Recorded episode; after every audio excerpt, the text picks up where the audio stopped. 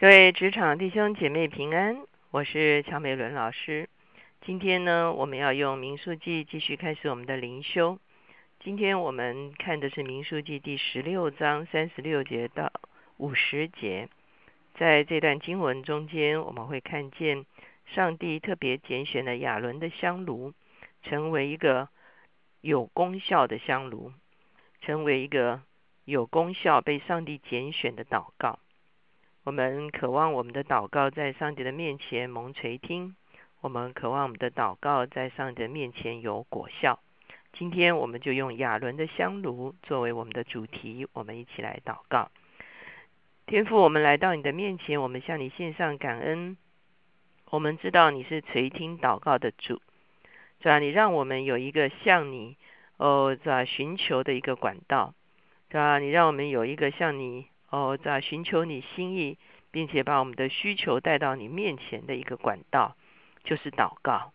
主要在旧约，主要你就让哦，在列祖以色列人，他们明白祷告的哦重要性。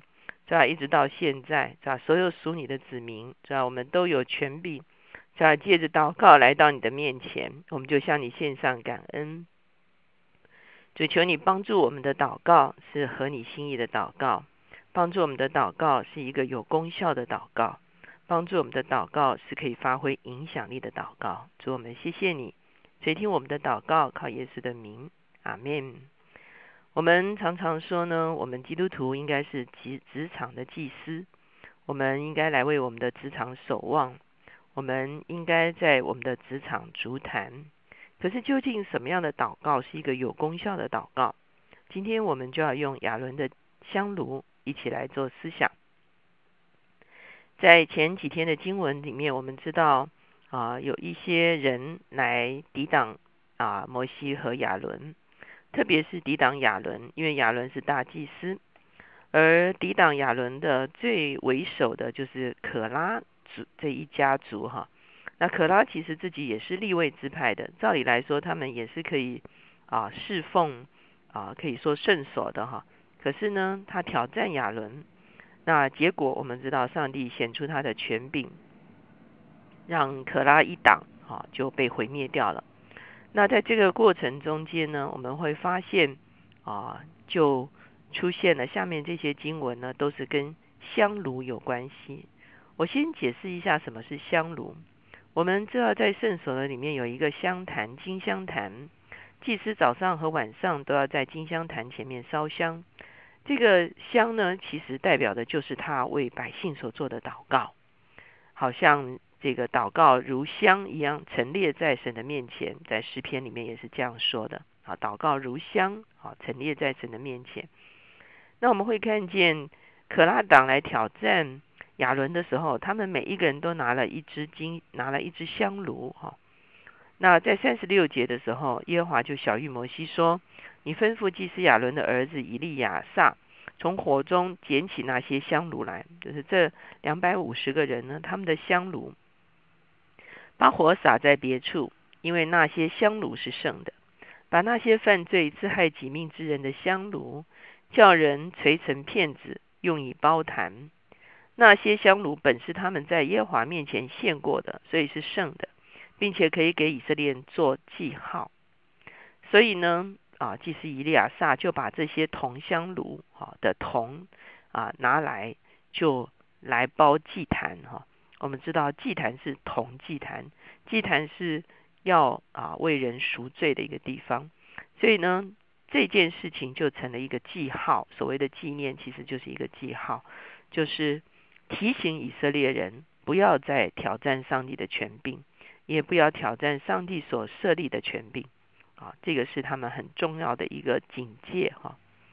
四十一节说，第二天以色列全会众都向亚伦、摩西发怨言，说：你们杀了耶和华的百姓了。会众聚集攻击摩西、亚伦的时候，向会幕观看，不料有云彩遮盖了耶和华的荣光显现，摩西、亚伦就来到会幕前。耶和华吩咐摩西说：你们离开这会众。我好在转眼之间把他们灭绝。我们看见，呃，可拉党受管教这件事情，百姓并没有学到功课。他们反而指责摩西亚伦杀害了可拉这一党哈。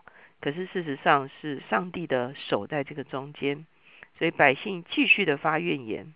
坦白讲，我们看来也很伤脑筋哈，就是好像这一代的以色列人心中呢真是迷糊哈。后来在诗篇里面，上帝也说他们是心里迷糊的百姓，他们看不懂神的作为，他们没有办法从神的作为中间学到教训。当然，很多时候我们自己也是这样了哈。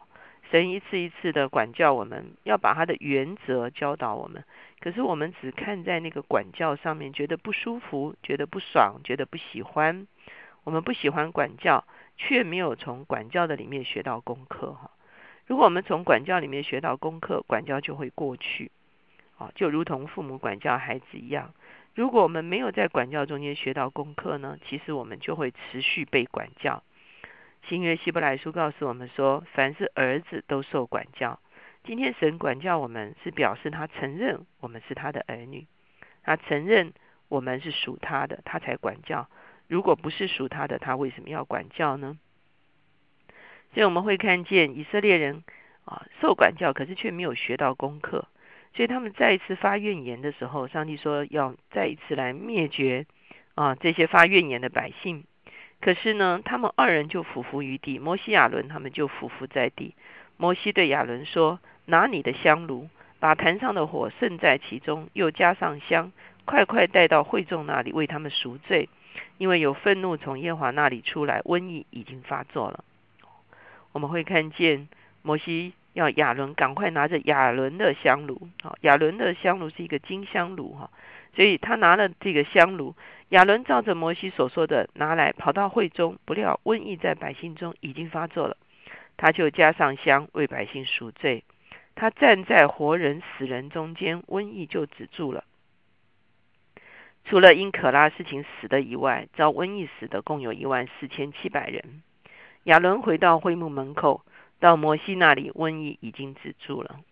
我们看见亚伦的香炉，哈，是一个神拣选的香炉，因为亚伦是大祭司，他本来就有一个责任，就是要代替百姓赎罪，代替百姓祷告。因此，他的祷告是一个有功效的祷告。当他站在死人活人中间的时候，瘟疫就止息。我们知道，到了新约的时候，希伯来书告诉我们说。今天我们有一个真正的大祭司，不再是亚伦的后代的大祭司，而是耶稣基督成了我们的大祭司。耶稣基督已经死里复活，升入高天，在父宝座的右边，长远活着，为我们祈求。我们的大祭司在父的面前不断的为我们祷告，不断的为我们祈求。他的祷告是蒙上帝喜悦而垂听的祷告。因此，当我们来到上帝的面前的时候，我自己认为，我们如果我们的祷告能够进入大祭司的祷告，那就是一定是蒙垂听的祷告。那我们的祷告如何进入大祭司的祷告呢？汇入到大祭司的祷告里面呢？那当然很清楚，就是我们要照着神的心意来祷告。我不知道，当你为职场足坛的时候，你是如何祷告？你所足的是一个蒙神喜悦的坛吗？很多时候，我们祷告是为了自己的方便。自己的好处啊，自己的啊困境啊，可是上帝往往是要我们跨越我们的困境，来为我们整个所处的这个环境，能够进到上帝的心意来祷告。比方说，有同事跟你竞争，你的祷告是求神啊让你胜出啊，你的祷告是求神啊来管教那个人啊，你的祷告是求神来保护你，或者是啊把 case 给你啊。这个很多时候是我们照着自己的心意来祷告。那当我们真的到神的面前寻求他心意的时候，也许上帝是说你要为你的同事祝福，因为他的心里非常的害怕，啊，觉得你的能力太强，你要为他祝福，你要帮助他。哇，那个祷告就完全不一样，结果可能导致的就是双赢。有的时候你觉得上司啊不赏识你，好，你可能祷告说主啊，求你把这个上司带走。可是，当你进入大祭司的祷告，你进入耶稣基督为这件事情的祷告的时候，你就会发现，耶稣应该不会这样祷告。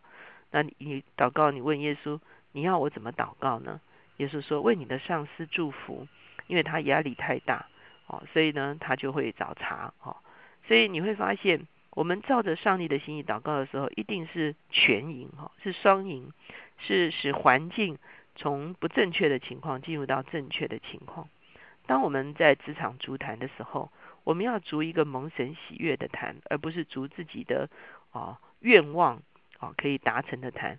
当我们在职场足坛的时候，我们是逐一个上帝让我们的祷告可以产生啊对周围环境影响力的祷告，而不只是利己啊或者是啊方便或者是解决一时的困境而已。很多时候我们只有在困境中间祷告，可是真正足坛的祷告不是只为困境祷告。而是造成困境的背后许许多多的因素，能够因为我们的祷告而成为一个正确的因素。不只是我们自己得到帮助、得到祝福，而是我们周围的人可以一起得到祝福，那才是一个啊蒙神喜悦的祭坛，那才是一个像亚伦的香炉一样，是一个蒙神喜悦的祷告。我们一起来祷告。现在主耶稣，我们向你献上感恩，这样因为你是我们的大祭司。是吧？你在父的面前长远活着，为我们祈求。这这，我们一定哦，这你一定有一些为我们的祷告。这可是你究竟在怎么为我们祷告呢？如果我们的祷告能够进入你为我们的祷告，这样我们的祷告就无往不利。我们的祷告一定蒙父垂听。因此，求你指教我们，你是如何的在为我们祷告？是吧？那我们就开始照着你为我们的祷告，同样来做祷告。只要那个时候，就是我们的祷告进入了大祭司的祷告。我们同意你的祷告，我们加入你的祷告。只要我们哦，这这这这，真的是哦，当我们的祷告跟你的祷告是一致的时候，这样我们就知道我们的眼光被打开，我们的心思被打开。这样我们所寻求的，这样就是你的旨意成就。这样当我们寻求你旨意的成就的时候，我们的困境会挪开，可是结果会比只是困境挪开还要更好的结果，就会发生在我们的环境里面。只要让我们明白真正主坛的意义。只要让我们的祷告是一个蒙你喜悦的祷告。谢谢主，听我们的祷告，靠耶稣的名，阿门。很多时候我们只知道在困境中间祷告，可是当我们一旦明白什么是代祷，什么是主坛的时候，我们就很清楚知道，祷告不仅仅是解决我们眼前个人的困境，祷告一定会带来整个环境的改变。